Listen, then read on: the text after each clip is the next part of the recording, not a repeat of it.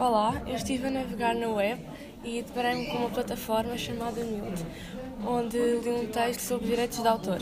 Os direitos de autor são leis que protegem o autor. Por exemplo, eu não posso fazer um download de um filme, ou de uma música, ou de um vídeo sem ter autorização do autor. O que significa plágio? Fazer plágio significa copiar informação criada por outra pessoa e apresentar como fosse minha. Na web também se tem direitos. Por exemplo, numa rede social ou num, no YouTube, num vídeo, eu não posso pôr um comentário com letras maiúsculas, pois vai parecer que eu estou a gritar com alguém.